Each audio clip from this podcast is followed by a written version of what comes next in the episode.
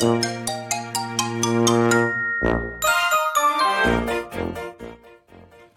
いどうも皆さんおはようございます。こんにちはこんばんは。どうもシンガーソングライターことにゃむこと天川琴です。さて今回も表題の件についてお話をしていきたいと思います。ということで今回のお話は2つということであの新しい玩具の情報そしてですねえテレビに初登場、えー、先行登場したっていうお話をですねお話ししていきたいと思いますはいということで、新しい戦隊キングオージャーということで、王様戦隊キングオージャーのアイテム、えー、玩具が新しく、えー、一部公開されたものがありますので、えー、見ていきたいと思います。はい。ということでですね、えー、今回解禁されたのは変身アイテム兼武器、そしてあと武器アイテム、そして、えー、レンジャーバックルということで、こちらの3つについて見ていきたいと思います。で、やっぱり外せないの変身アイテムよねっていうところで、今回はまずデラックス王者カリバーから見ていきたいと思います。はい。皆さんはぜひあの、おもちゃ、あのスーパー戦隊おもちゃウェブの情報を参考にこの話を聞いていただければいいかなと思ってます。はい。ということでですね、画像の方拝借いたしまして、はい。で、今回のデラックス王者カリバーということで、全長約 520mm っていうね、要は52センチってことですね。はい。結構な、ね、長身な、ね、変身アイテムになってますけど、形状的にはこう、剣でね、長剣、長剣、長剣って言ったらわかるかな？うん。長い剣と書いて長剣ですね。長剣のようなものになってまして、N 部分は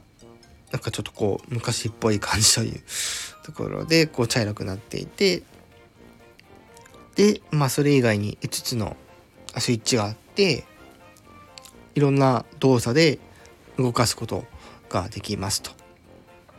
で4つのモードを遊ぶことができますよっていうのが、えー、今回の王者カリバーの特徴ですね。はい。で、一部のパーツにはモチーフとなっている昆虫がですね、こうやって、えー、まあ、配置されていると。いろんなギミックを楽しめながら、こう、変身ができるっていうのは、なんか非常にこう、ね、楽しそうですよね。うんで、この変身アイテムにできるのが、まあ、普通、普通に考えるとやっぱりね、それを使って、え、攻撃ができるだったりとか、まあ、あとは、え、召喚獣の音声だったり、合体音声だったり、ね、いろんな遊び方ができますよ、という感じですね。それでは次、デラックスキングズウェポンってことで、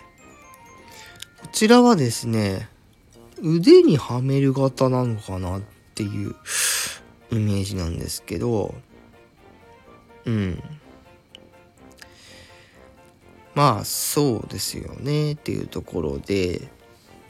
一見するとちょっとこう縦っぽい感じがあるんですけど、まあ、腕に装着して、こう手の甲を返してそれで防ぐみたいな。うん。でその天面にスイッチがあってそこのスイッチでいろんな遊び方ができますよっていうのになってますね。うん、でキングズウェポンはモードが5つあって銃弓、え鎌剣爪の、えー、モードに変形できますよと。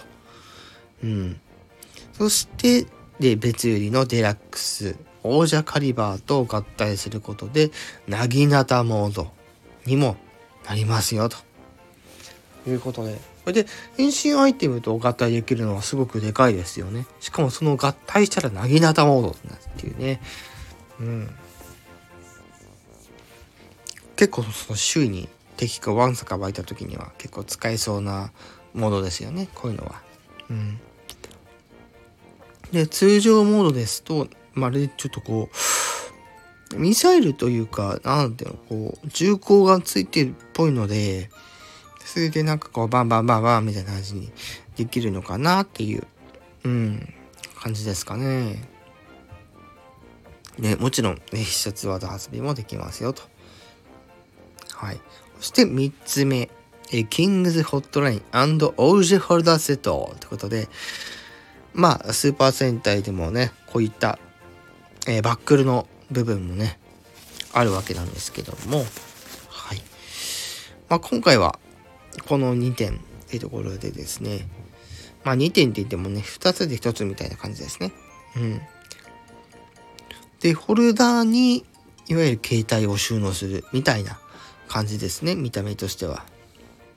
うん。ただ、今回、玩具と、玩具的なところで言うと、まあ、えー、光るなるとかは書いてないので、単純にこう、取り外してなんか連絡してる風な、ね、風な遊び方ができるんじゃないかなっていうところで、それ以外のところは、ちょっとね、書いてないので、多分そんな感じなんでしょうね。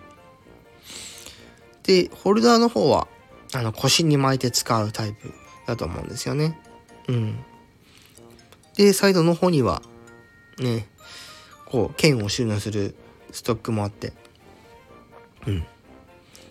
まあそういったデザインになってますね。うん。ということで、今回まずこの3つ新しく出たデラ、えー、玩具についてのお話をさせていただきました。で、この3つなんですけど、王者カリバーが定価で7150円。キングズウェポンが5500円税込み価格ですよ。で、キングズホットラインオージャホルダーセットが2750円。そしてこれのコンプリートセット1万5400円という価格で、え3月4日に発売予定というところでございますね。はい。そしてね、先日お話しさせていただいたデラックスキングオージャーですね。ロボットの方ですけども、こちらも同じ同日で、え9350円定価で、えお花え商品が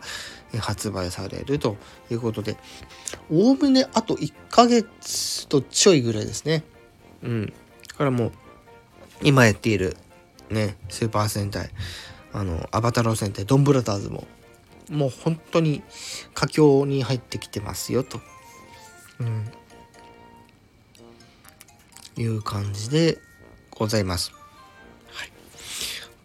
で、もう一つの話、えそのロボットが先行登場したよってお話をするんですけど、まあ、先日、えー、1月22日の放送で、えー、登場しましたっていうお話なんですけど、まあ、ヘッドだけ、あの、ドンブラザーズのロボットの頭になってて、なるほどと。思いながら見てましたけども、動きとかサイズ感として見てもやっ、ぱり、ね、センターによって全然違うっていうのがあの見て取って取れて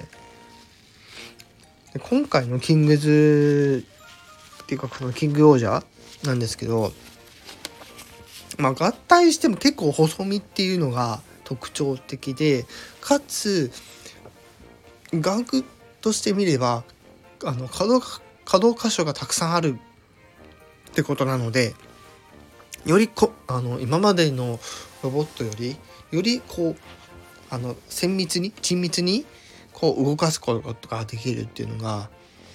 非常にこうよりこうクオリティの高いことをしてるなっていうのがね